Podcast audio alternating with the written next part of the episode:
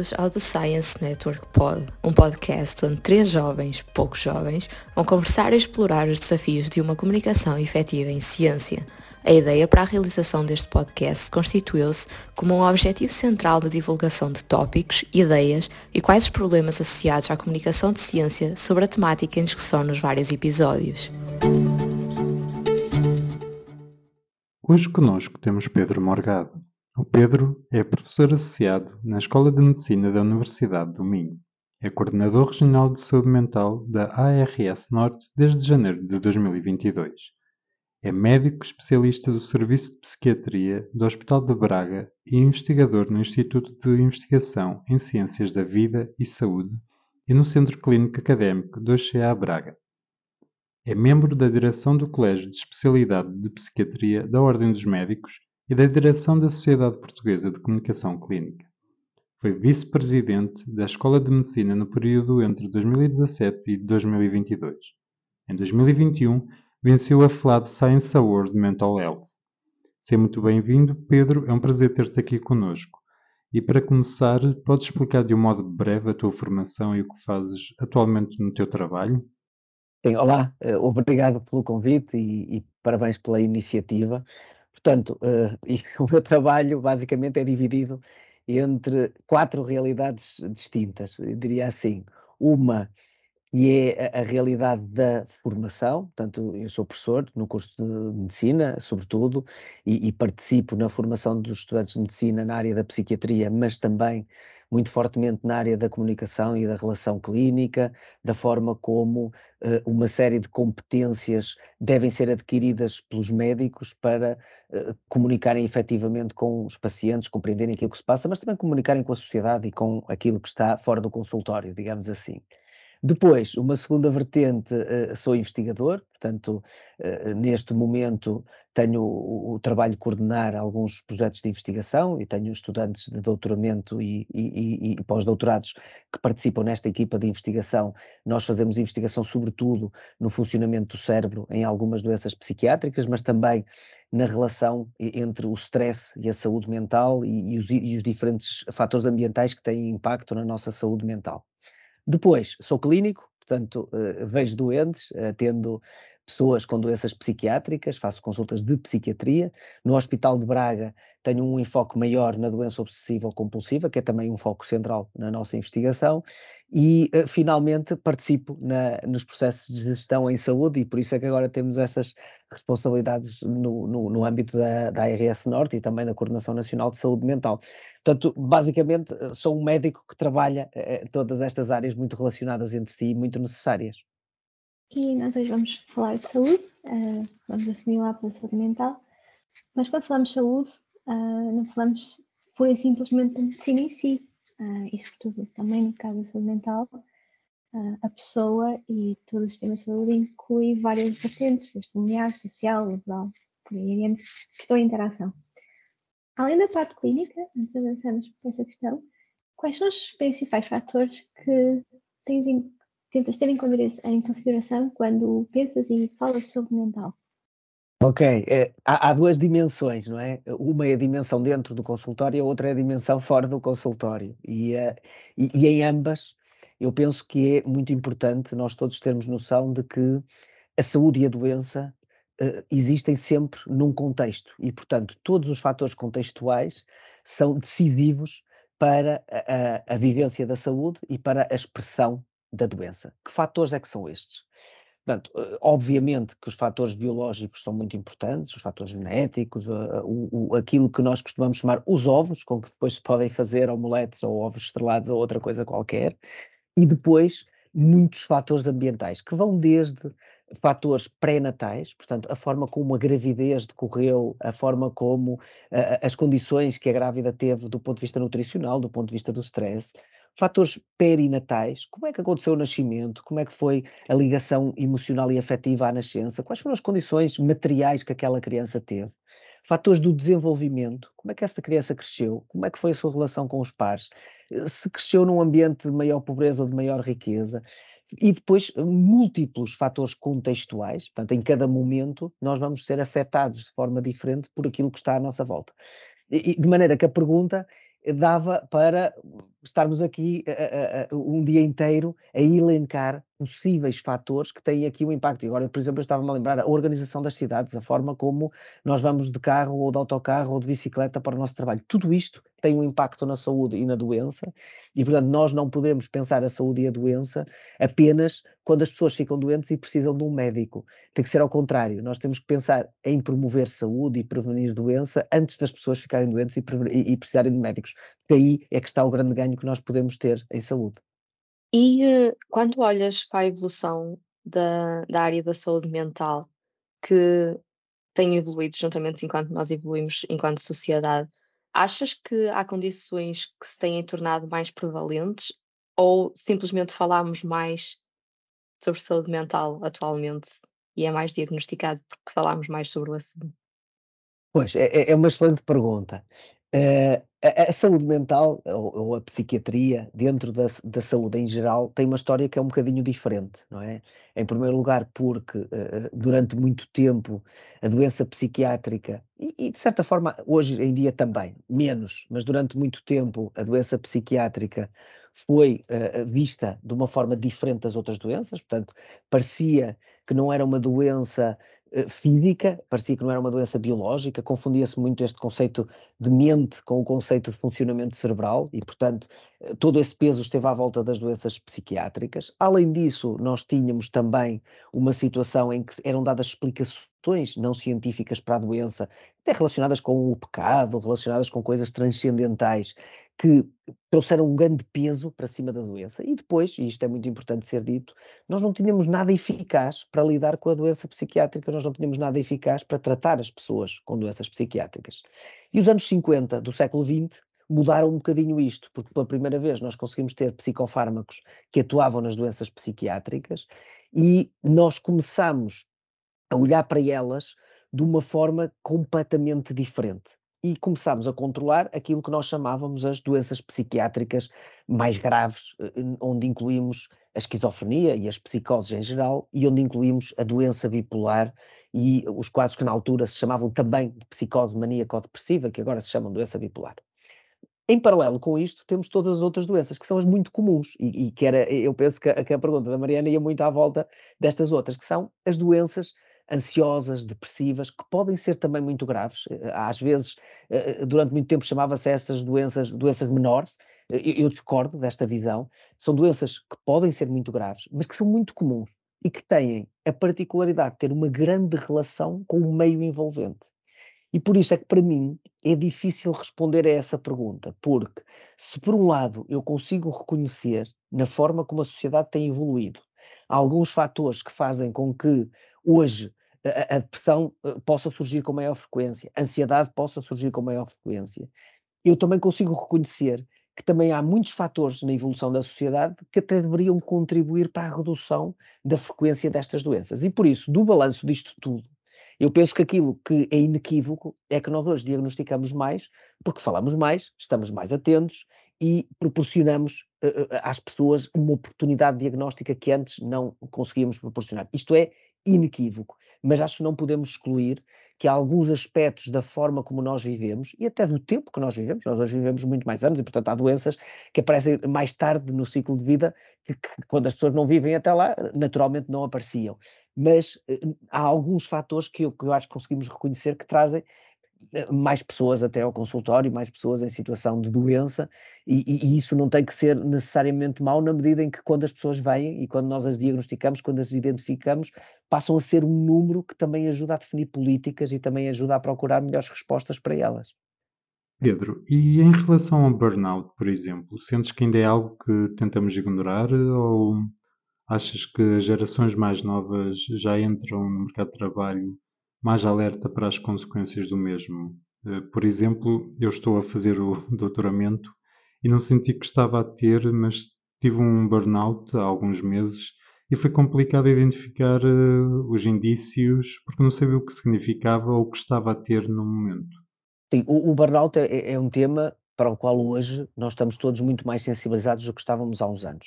É, é importante dizermos que quando nós falamos de burnout, não estamos a falar de uma doença, na medida em que uma doença não é apenas um conjunto de sintomas. Uma doença é um conjunto de sintomas que têm uma base psicopatológica, uma base de disfunção cerebral associada. E no caso do burnout, o que é que nós temos? Nós temos uma condição relacionada com o trabalho, em que a pessoa está em exaustão, a pessoa está em sofrimento, a pessoa não é eficaz naquilo que seria a otimização e a utilização das suas potencialidades, em que a pessoa se desliga afetivamente do trabalho e que, por causa disto tudo, está em grande risco de desenvolver quadros psiquiátricos como ansiedade, como depressão ou outras doenças psiquiátricas.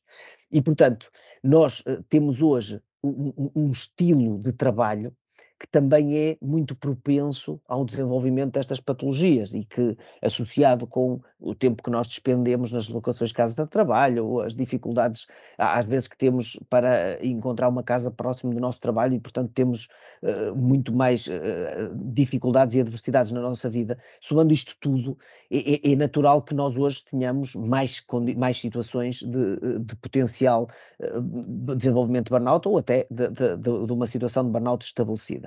Mas também é importante nós salientarmos que as empresas e as organizações começam a estar mais preparadas também para lidar com isso. Muitas empresas já introduzem no que é o, o seu plano anual de trabalhos a inventariação dos riscos psicossociais, já introduzem uh, as medidas de redução e de monitorização de, das situações de exaustão e já fazem aquilo que para mim é mais importante disto tudo, que é a formação. Porque quando nós não temos formação para identificar uma coisa, pode acontecer muito bem aquilo que o Bruno estava a descrever, que é eu estou a experienciar isto, mas eu não consigo sequer identificar aquilo que está a passar comigo.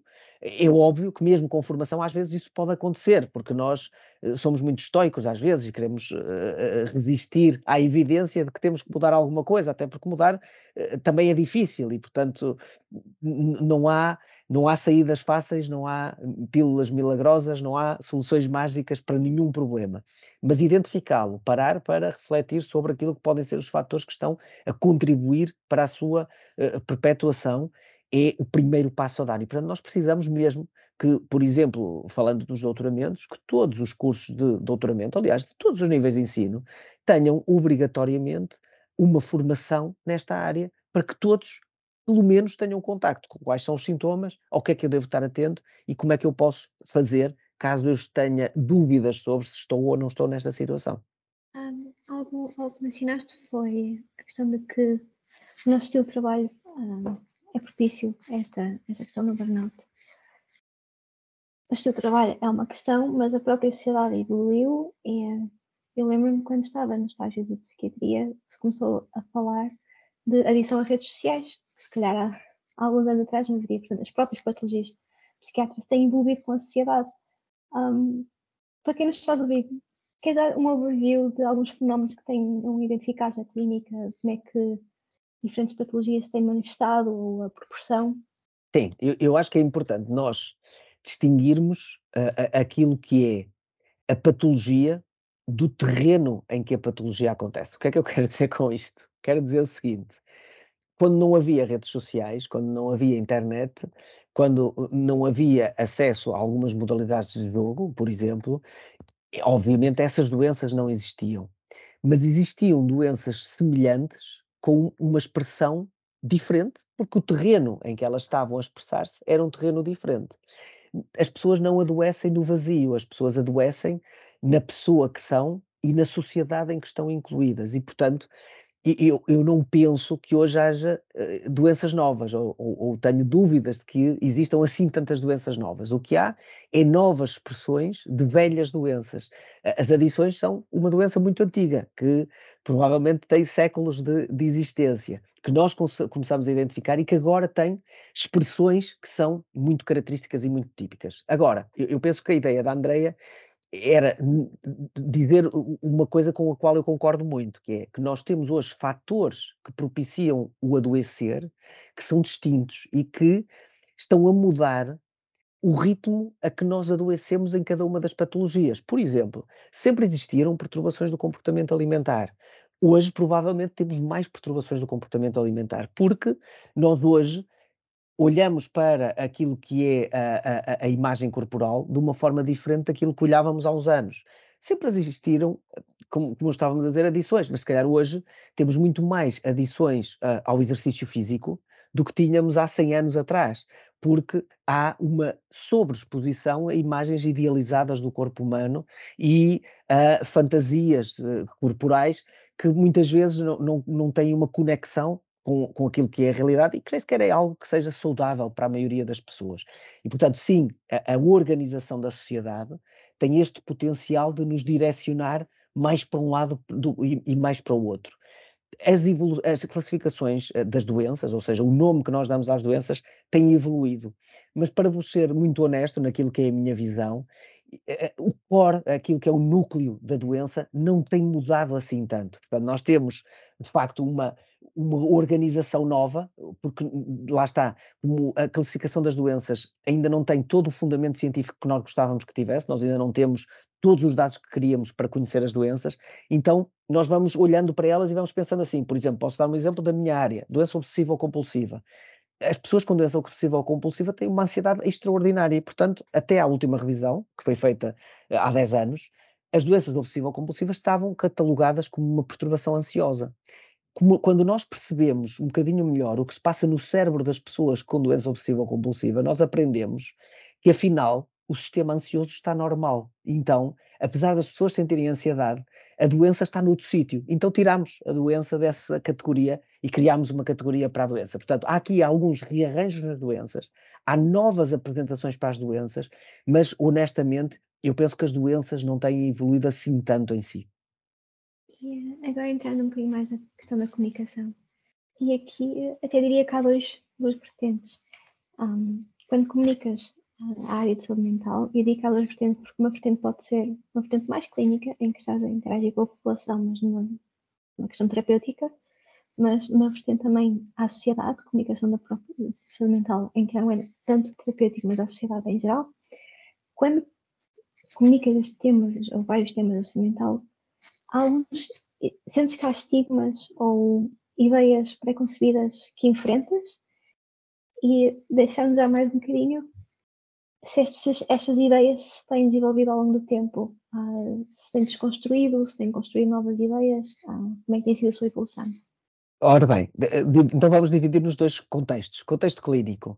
No contexto clínico há um desafio muito grande, que é o de compreender a, a, visão que cada pessoa tem acerca daquilo que lhe está a acontecer e perceber como é que eu, enquanto psiquiatra, que faz uma leitura mais técnico-científica daquilo que está a acontecer, posso devolver a minha visão àquela pessoa de uma maneira que lhe faça sentido e que lhe seja útil. Eu acredito muito no valor da psicoeducação, eu acredito muito no valor da decisão partilhada. Eu não acredito numa medicina em que os médicos eh, fazem diagnósticos e dizem às pessoas o que é que elas têm que fazer. Eu acredito numa medicina em que os médicos fazem diagnósticos, apresentam opções e, em conjunto com as pessoas, decidem aquilo que faz sentido para aquela pessoa naquele momento, naquele contexto e com os dados que foram partilhados e que estavam no conhecimento do médico e que passaram a estar no conhecimento de duas pessoas. Obviamente que isto não significa que, que, vamos fazer sempre tudo o que a pessoa quer. Há um limite, que é o limite ético, deontológico. Há coisas que nem que uma pessoa me peça, eu não posso, nem quero fazer, nem vou fazer. Mas há, uma, há toda uma margem grande de decisão e de partilha. E aqui o grande desafio é usar uma linguagem e uma narrativa que seja entendível pelo outro e que lhe faça sentido. Eu acho que a informação é muito importante e, portanto, eu sou a favor de que mais informação na, na posse do doente ou da pessoa que está doente temporariamente é um recurso que vai ser utilizado por aquela pessoa em seu favor. E, portanto, partilho com a pessoa aquilo que é a minha visão diagnóstica, partilho as opções de tratamento e temos que lidar com todo o estigma, todos os preconceitos que as pessoas trazem quando chegam à consulta. E a maioria deles são preconceitos relacionados com a doença psiquiátrica, como dissemos no início, é uma doença diferente das outras, porque não é uma doença do corpo. Sim, a doença psiquiátrica é uma doença do corpo. A segundo preconceito é eu sou demasiado novo para adoecer. Não, não se é demasiado novo para adoecer. A maioria das doenças psiquiátricas começa em fases precoces da vida e, portanto, tirando as demências, são tipicamente das idades mais avançadas, todas as outras doenças podem aparecer a partir da adolescência e, portanto, o, o ideal é tratá-las o mais cedo possível. Ninguém, vou usar um exemplo quase ridículo, mas ninguém que tem uma apendicite aos 7 anos diz: Olha, sou muito novo para ter uma apendicite, vou esperar até aos 18 para a tratar. Trata passado umas horas. E, portanto, na doença mental é a mesma coisa. Eu nunca sou novo demais para tratar. Quando muito, é, às vezes é tarde demais para conseguirmos a recuperação total. E, portanto, temos mesmo que acabar com esta ideia que se é novo demais para tratar. Em terceiro lugar, há um mito que está muito relacionado com a confusão entre o que é a doença e o que é a pessoa. A doença é uma coisa estranha à pessoa. Eu, eu digo muitas vezes às pessoas que, que me procuram e, e, e quando comunico uh, uh, também com a sociedade em geral, que a doença é um corpo estranho entre nós e a vida. Ou seja, eu quando estou doente tenho algo que me impede de ser eu mesmo, que me impede de me expressar em toda a minha plenitude e de usufruir de todas as minhas potencialidades. E, portanto, a doença não sou eu, eu não sou a doença. A doença limita-me, mas não me define. E isto é algo que também temos que trabalhar com as pessoas. E depois, estigma relacionado com os tratamentos. E aqui é muito curioso que há um estigma eh, que é muito associado à medicação. A medicação mudou a, a, a, a, medicina das doenças psiquiátricas. Nós hoje temos pessoas com esquizofrenia. Eh, eh, deixem-me fazer só um apontamento histórico. A esquizofrenia antes chamava-se demência precoce.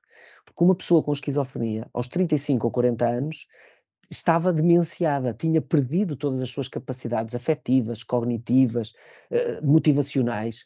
E nós hoje, eu hoje acompanho pessoas que têm esquizofrenia desde os 18 anos e que trabalham como médicos, como arquitetos, como enfermeiros, como jornalistas trabalham normalmente. Isto só foi possível porque há psicofármacos e porque essas pessoas tiveram a sorte de ser diagnosticadas, de ser tratadas e também dos psicofármacos funcionarem, porque há um número pequenino de pessoas, infelizmente, em que nós ainda não temos respostas. Mas esta ideia de que a medicação é má ou que a medicação eh, pode ser uma coisa nefasta também não é boa. A medicação, como tudo, incluindo a água, nós podemos morrer se bebermos muita água em pouco tempo. Portanto, tudo que é mal aplicado pode ter consequências negativas. Tudo que é bem aplicado pode ter consequências positivas. No caso da doença, a medicação muitas vezes ajuda. E depois, as psicoterapias são também tratamentos eficazes, às vezes são alternativas à medicação, mas a maior parte das vezes são um complemento da medicação, atuam em paralelo com a medicação. E estes são estigmas que nós também temos que, muitas vezes, uh, lidar na nossa prática clínica e que acabam por dificultar o nosso trabalho. Na comunicação com a população, qual é que é o problema? Quanto a mim, olha, em primeiro, acho que há uma grande confusão entre o que é saúde mental e o que são as doenças psiquiátricas, o que é que trata doenças psiquiátricas, o que é que melhora a nossa saúde mental. E para ajudar a, a, a, desfazer esta, esta confusão, eu costumo dizer assim: portanto, saúde mental é tudo o que favorece a nossa possibilidade de utilizarmos todas as nossas potencialidades e nos sentirmos bem com isso. Portanto, eu se tiver saúde mental, consigo ter momentos de felicidade, ter momentos de tristeza, quando é apropriado ter tristeza, e que estes momentos estejam a, a, funcionar de uma forma adaptativa, porque a tristeza é algo útil para nós nos adaptarmos às coisas que correm menos bem e para aprendermos com as coisas que correm menos bem. A ansiedade tem o mesmo efeito, portanto, eh, ter saúde mental não é estar sempre bem, é estar a responder de forma adequada aos estímulos do meio. E que nos permita realizar em todas as nossas dimensões, a dimensão afetiva, relacional, laboral, uh, académica, uh, de lazer, todas essas dimensões, eu funciono e funciono de uma forma que me gratifica.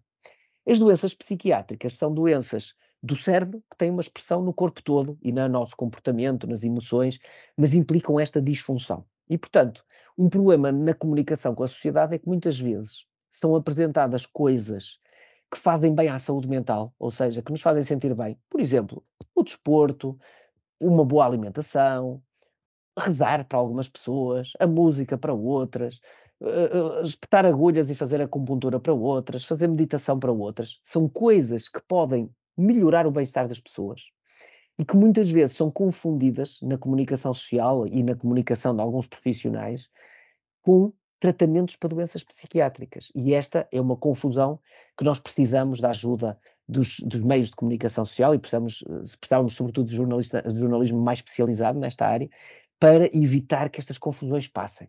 Segundo problema, a forma como às vezes também os investigadores comunicam, e, e eu até faço aqui um, um exercício meia-culpa, se calhar também já fiz isto, porque ficamos tão entusiasmados com os resultados, tão entusiasmados, que de repente descobrimos a cura para tudo um monte de vezes. E eu acho que também é preciso aqui comunicarmos melhor as, aquilo que são os resultados da investigação e qual é o seu potencial impacto. E também é preciso que os jornalistas e os órgãos também se interessem por esta comunicação verdadeira, não queiram ir sempre atrás do título de, olhem, mais uma universidade a descobrir a cura para a esquizofrenia ou para a depressão.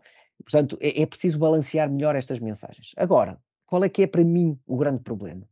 O grande problema comunicacional com que nós lidamos hoje em dia é a perpetuação do estigma à volta das doenças psiquiátricas.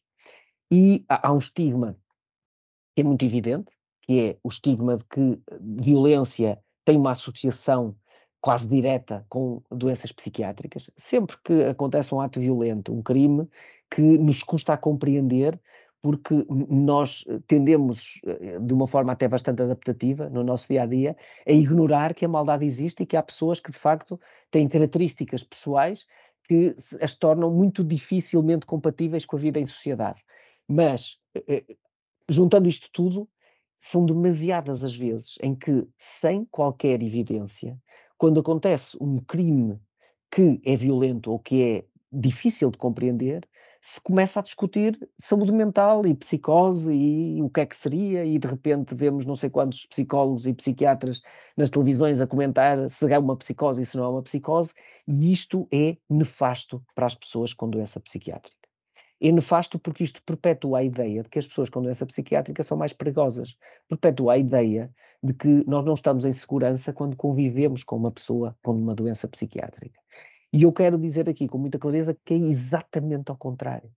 É, eu não tenho, e digo isto sem, com total desassombro, não tenho medo de nenhuma pessoa com doença psiquiátrica com quem eu me cruzei ao longo da vida não só porque compreendo a doença, mas de facto porque as pessoas não são mais perigosas. Eh, eh, eu, tenho medo de algumas pessoas, é verdade, nenhuma delas que eu saiba tem uma doença psiquiátrica. E esta distinção é preciso ser feita. Posso dar-vos um exemplo muito direto. É, é, é, é, muito triste e é muito indesejado que às vezes aconteçam situações de violência no contexto de, dos cuidados de saúde, há profissionais de saúde agredidos, é raro isso acontecer no contexto da psiquiatria. A maior parte das vezes acontece no contexto de outras situações, em pessoas que estão zangadas, estão revoltadas, não compreendem o funcionamento do sistema, mas não tem nada a ver com doença psiquiátrica. E, portanto, nós temos todos, enquanto sociedade, que desligar os assuntos. E eu posso dizer aqui dois ou três casos muito concretos. Quando acontece um crime, eh, um homicídio, vem-se logo à procura da doença psiquiátrica. Neste, neste crime que aconteceu uh, uh, na comunidade ismaelita, voltou-se a fazer esta associação. E não há nenhum psiquiatra, nenhum psicólogo que possa ir à televisão dizer se estamos perante um caso de doença psiquiátrica ou não, sem ter falado com esta pessoa. E, portanto, isto, além de ser um erro, é uma perpetuação desta associação negativa. Um outro exemplo que não tem a ver com, com, com, crimes violentos, mas tem a ver, por exemplo, com os abusos sexuais, foi à volta dos abusos sexuais de menores, a confusão que sistematicamente se faz com a pedofilia, que é uma parafilia, é uma condição psiquiátrica, uma doença, e os abusos sexuais. A maioria das pessoas que faz abusos sexuais de menores não tem qualquer doença psiquiátrica. E estar sempre a falar nesta associação ajuda a confundir as pessoas e ajuda a perpetuar o estigma. Portanto, nós precisamos, do ponto de vista comunicacional, precisamos de repente de mudar um bocadinho esta associação e mudar aqui esta, esta ideia. Uma última nota ainda sobre comunicação em geral, só para dizer que também me preocupa esta uh, voracidade que agora há de nós psiquiatrizarmos e psicologizarmos tudo. Ou seja, de repente, qualquer problema que surge na nossa sociedade parece que se resolve atirando um psiquiatra e um psicólogo para a vida das pessoas. E eu também quero dizer com muita clareza que não partilho nada desta visão. Eu acho que os psiquiatras, os psicólogos clínicos eh, devem ter um papel importante na prevenção da doença, mas sobretudo no tratamento e no acompanhamento das pessoas que adoeceram. E a sociedade tem muitos problemas, todas as sociedades tiveram muitos problemas ao longo da história, e nós não podemos transformar todos os problemas sociais numa doença que se resolve com profissionais de saúde. Porque os problemas sociais resolvem-se com uma melhor organização da sociedade e com pessoas mais capacitadas do ponto de vista da educação para resolver os problemas com que se deparam. E, portanto, este também é outro risco comunicacional que eu vejo hoje em dia. E o problema é que atirar com psiquiatras e psicólogos para cima de todos os problemas que nós temos não os vai resolver e, e vai nos dar a ilusão de que, de que está a resolver. E, portanto, acho que também temos que fugir a isso. E continuando um bocado nesta linha da comunicação social e do papel importante que têm, quais é que consideras que são as grandes mudanças que são emergentes e necessárias nesta área da comunicação e do apoio que a comunicação social pode dar a esta área? Olha, em primeiro lugar, eh, há uma área que nós ainda não falámos, que é as questões do suicídio, e, e, e vou trazê-las, que é para dizer que há uma mudança muito significativa na forma como a comunicação social em Portugal comunica o suicídio, e, e eu quero assinalar isto positivamente, porque há guidelines da Organização Mundial de Saúde, mas ainda temos alguns órgãos de comunicação social que tratam mal o suicídio e que lidam mal com o suicídio. E, portanto, a mudança tem que ser por aí, tem que ser replicar os bons exemplos. Uh, eu, não, não, queria estar aqui a particularizar muito, mas, por exemplo, tanto o Público como o Expresso são dois jornais que, naquilo que eu me vou apercebendo, comunicam muito bem as situações de suicídio e que uh, respeitam todo aqueles, todos aqueles fatores, o não haver uma glorificação, o ter uh, muito cuidado na forma como é apresentada aquilo que aconteceu, o apresentar uma mensagem positiva no sentido de se estiver a passar por isto, tem aqui estas respostas e, e, as próprias notícias incorporarem essas respostas alternativas. Portanto, isto está a ser feito no suicídio, precisa de ser feito nas outras áreas. E aqui eu, eu apelaria também à responsabilidade social dos órgãos de comunicação social para fugirem a esta vontade que há sempre que há um caso mais estranho ou mais bizarro de o associar à doença psiquiátrica portanto, não. Num caso como, como o da comunidade ismaelita, nós temos um, um crime que aconteceu, vamos nos concentrar no crime, vamos nos concentrar nisto, não vamos estar aqui a especular sobre a existência ou não de uma doença psiquiátrica.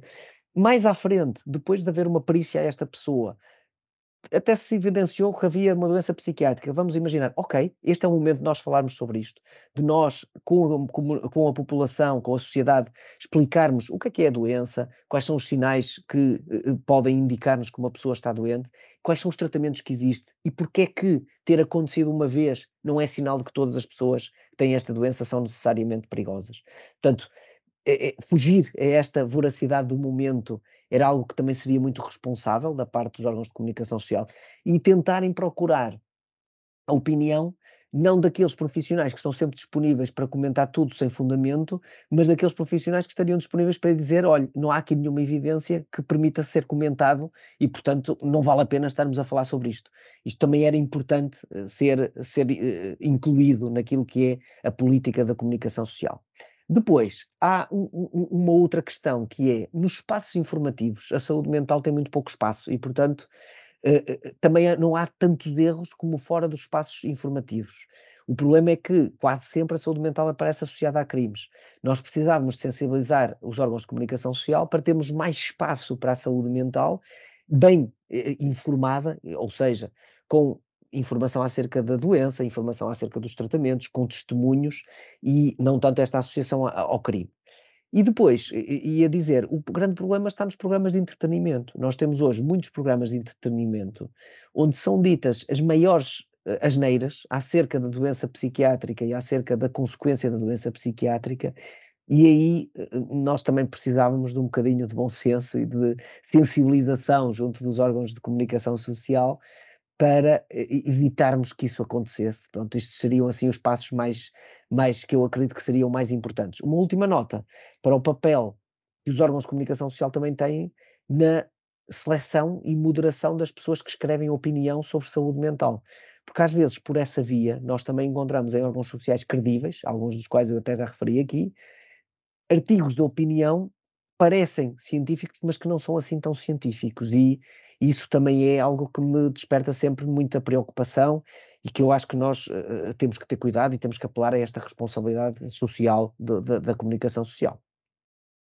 Agora, como chegar lá já agora? Uh, formação. Eu acho que nós também, profissionais de saúde mental, temos uma missão em disponibilizar formação aos jornalistas e aos profissionais que atuam nesta área. Pedro, agora numa nota mais pessoal, se olhasses para o Pedro Morgado com os seus 15, 16 anos a deparar-se com uma possibilidade imensa de profissões, já equacionavas o caminho que tomaste e que conselho é que lhe darias hoje? Ora bem, eu quando olho para trás vejo que tinha muitas opções uh, uh, do ponto de vista daquilo que eu poderia fazer. Eu até uh, decidi numa primeira numa primeira fase seguir humanidades, eu gostava muito de humanidades e de, e de história, e depois fui, fui, para ciências, e quando acabei nas ciências percebi que na medicina só poderia ser psiquiatra. Mas, mesmo quando concorri para a medicina, posso dizer-vos que a segunda opção em termos de curso, depois de concorrer para a medicina, era comunicação social. Portanto, eu tinha assim uma, uma abertura de espírito para fazer coisas diferentes e, e, e, e estaria confortável a fazer coisas diferentes. A, a, sorte que fui tendo ao longo da vida, as condições que também fui tendo, tanto de ensino, estudei sempre no ensino público, mas tive sempre a sorte de ter muito bons professores e ter eh, condições de tranquilidade na escola que me permitiram crescer e, e, na escola e na família que me permitiram crescer e, e aprender e ter esta sorte no, depois nos exames e tudo isso. Acabei na medicina, mas o conselho que eu daria às pessoas é, que têm 16 anos e que eventualmente nos ouçam é o seguinte: 16 anos é muito cedo para o que quer que seja.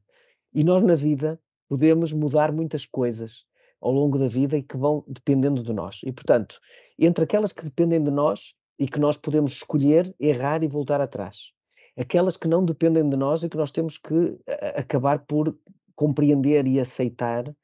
Nada é definitivo aos 16 anos para gerar a angústia e a ansiedade que eu às vezes vejo nas pessoas que têm que fazer escolhas aos 16 anos. E, portanto, digo isto aos 16, digo isto também aos 23, aos meus colegas que vão escolher a especialidade como se fosse quase uma pena de morte da qual não se pode sair. Digo isto a todas as pessoas que têm que fazer escolhas. As escolhas são importantes, eh, sim, nós temos uma margem de decisão nas coisas que nos vão envolvendo ao longo da vida, mas uh, nenhuma escolha é definitiva e nós podemos sempre voltar atrás e, portanto, precisamos de viver as escolhas com maior tranquilidade, porque hoje em dia uh, querem-nos fazer tudo tão depressa, fazer escolher tudo tão depressa, que às vezes parece que, que entramos num caminho sem retorno e eu acredito mesmo que não há caminhos sem retorno e esta seria a mensagem que eu gostaria de lhes deixar. Estávamos a falar da sociedade e estou a lembrar-me do momento meu final de quinto ano em que eu me sentei com o orientador do mestrado. Pensei, como é que eu vou escolher uma especialidade? Se eu gosto de tanta coisa. E ele disse-me, uma especialidade não é uma sentença. Ah, define e restringe, mas... Hum, e foi a primeira vez que caiu a ficha de... Ah! Então ressoou, ressoou, ressoou muito a questão da, da especialidade. Claro, porque nós podemos ser muita coisa diferente dentro da mesma especialidade. As especialidades médicas não são um corpo amorfo de pessoas ou homogéneo de pessoas, são uma diversidade brutal e, e por isso é mesmo isso, não há uma sentença. Um, eu agora vou trazer-nos de novo à comunicação e uh, falamos de comunicação clínica, falamos de comunicação à sociedade. Um, a mudança acontece a vários níveis e um nível muito importante é decisores políticos, a organização da sociedade, de uma forma mais macro. Voltando à tua experiência uh, neste campo, uh, podes dar algum insight de dificuldades que tens, tens sentido ou cuidados que tens? Uh, aliás, abrangemos um bocado uh, decisores políticos, mas também uh, comunicação social e mídia, estes, estes órgãos muito importantes. Sim, eu penso que assim, do ponto de vista macro, a gente primeiro tem que perceber qual é que é o objetivo, qual é, qual é, temos que ter uma visão de fundo. E eh, no caso da saúde mental em Portugal, uh, existe um plano nacional de saúde mental que tem sido atrasado na sua execução, mas que tem uma visão de fundo. E a visão é esta: nós precisamos de investir em promoção da saúde e prevenção da doença, mas as pessoas vão adoecer, quer eh, a gente tenha a sociedade perfeita ou não. E para as pessoas que adoecem com doenças psiquiátricas, nós temos que ter tratamentos tão bons e tão eh, avançados e tão eficientes como aqueles que defendemos para as pessoas que têm cancro, por exemplo, ou que têm um infarto agudo do miocárdio. E este é o grande desafio do Plano Nacional de Saúde Mental, é olhar para um passado em que nós não tínhamos respostas tão boas e que as pessoas ficavam em hospitais psiquiátricos quase como se fosse um asilo e construir um presente e um futuro em que as pessoas vão ser tratadas mais cedo, vão ser tratadas na comunidade, no seu contexto e vão continuar na comunidade e no seu contexto a viver como cidadãos que não tivessem aquela doença ou muito menos limitados do que estavam no passado. E tendo esta visão, depois temos que perceber como é que a podemos levar para a prática. E trazê-la para a prática é convencer os atores que estão no terreno, as pessoas que fazem a diferença, que são os médicos, os enfermeiros, os psicólogos, os terapeutas ocupacionais, os assistentes sociais, os assistentes administrativos, os auxiliares, trazê-los todos para este objetivo. Ouvi-los todos, perceber quais são as suas expectativas e qual é a sua visão e tentar alinhá-la com esta visão mais macro que nós temos. E isso é algo que eu tenho procurado eh, fazer, nós temos procurado fazer nas coordenações regionais. Aqui no Norte, nós estamos a visitar todos os hospitais e reunimos com todas as pessoas e temos esta experiência de, às vezes, os, os auxiliares, os assistentes administrativos nos dizerem é a primeira vez que, que nos vêm ouvir é naquilo que nós pensamos sobre a saúde mental, aquilo que nós pensamos sobre o trabalho que nós estamos a fazer. Portanto, essa é, é algo que eu acho que é muito importante fazer, é envolver as pessoas, trazê-las para esta ideia macro, para depois ela poder ser executada.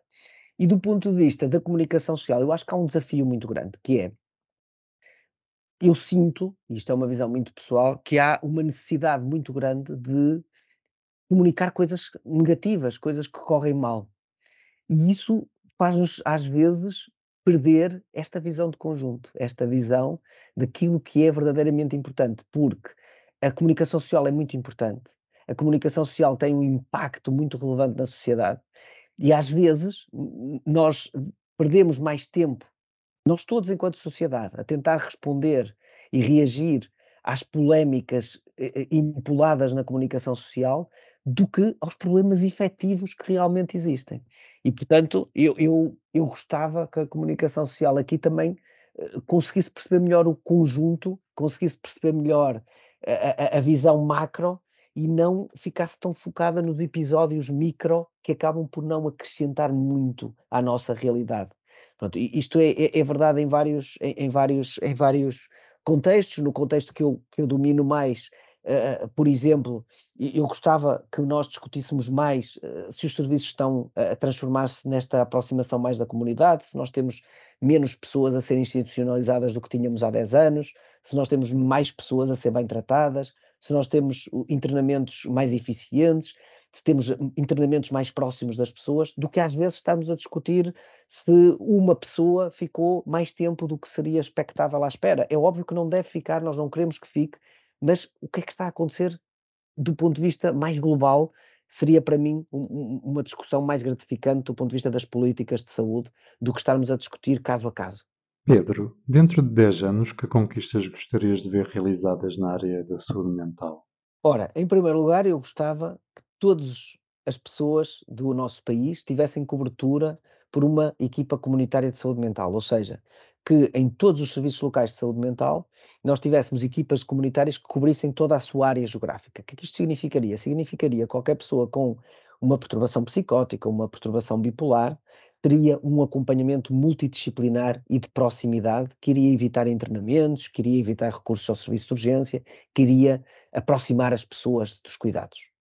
Em segundo lugar, eu gostava que eh, nós conseguíssemos avançar mais no conhecimento e no tratamento das doenças psiquiátricas, porque apesar de tudo, nós ainda não temos respostas para muitas situações de doença. Nós conseguimos melhorar significativamente a vida das pessoas que têm doenças psiquiátricas, mas ainda não conseguimos fazer com que elas tenham uma vida normal ou quase normal em algumas situações. E, portanto, para essas pessoas, eu gostava que estes 10 anos trouxessem tratamentos mais eficazes, tratamentos mais personalizados, tratamentos com menos efeitos secundários. Isso seria um avanço absolutamente extraordinário para os próximos 10 anos. Há algumas novidades em investigação, há alguns, uh, há alguns achados que nos permitem ter esperança de que pelo menos trataremos melhor as pessoas daqui a 10 anos, mas ainda não temos a certeza de o conseguirmos fazer. Terceira, terceiro nível, o nível da sociedade. Eu gostava que a sociedade se transformasse, em primeiro lugar, para estigmatizar menos as pessoas com doença psiquiátrica, em segundo lugar, para viver de uma forma mais saudável e de uma forma menos geradora, mesmo menos promotora de doença. Na prática, o que é que isto significa?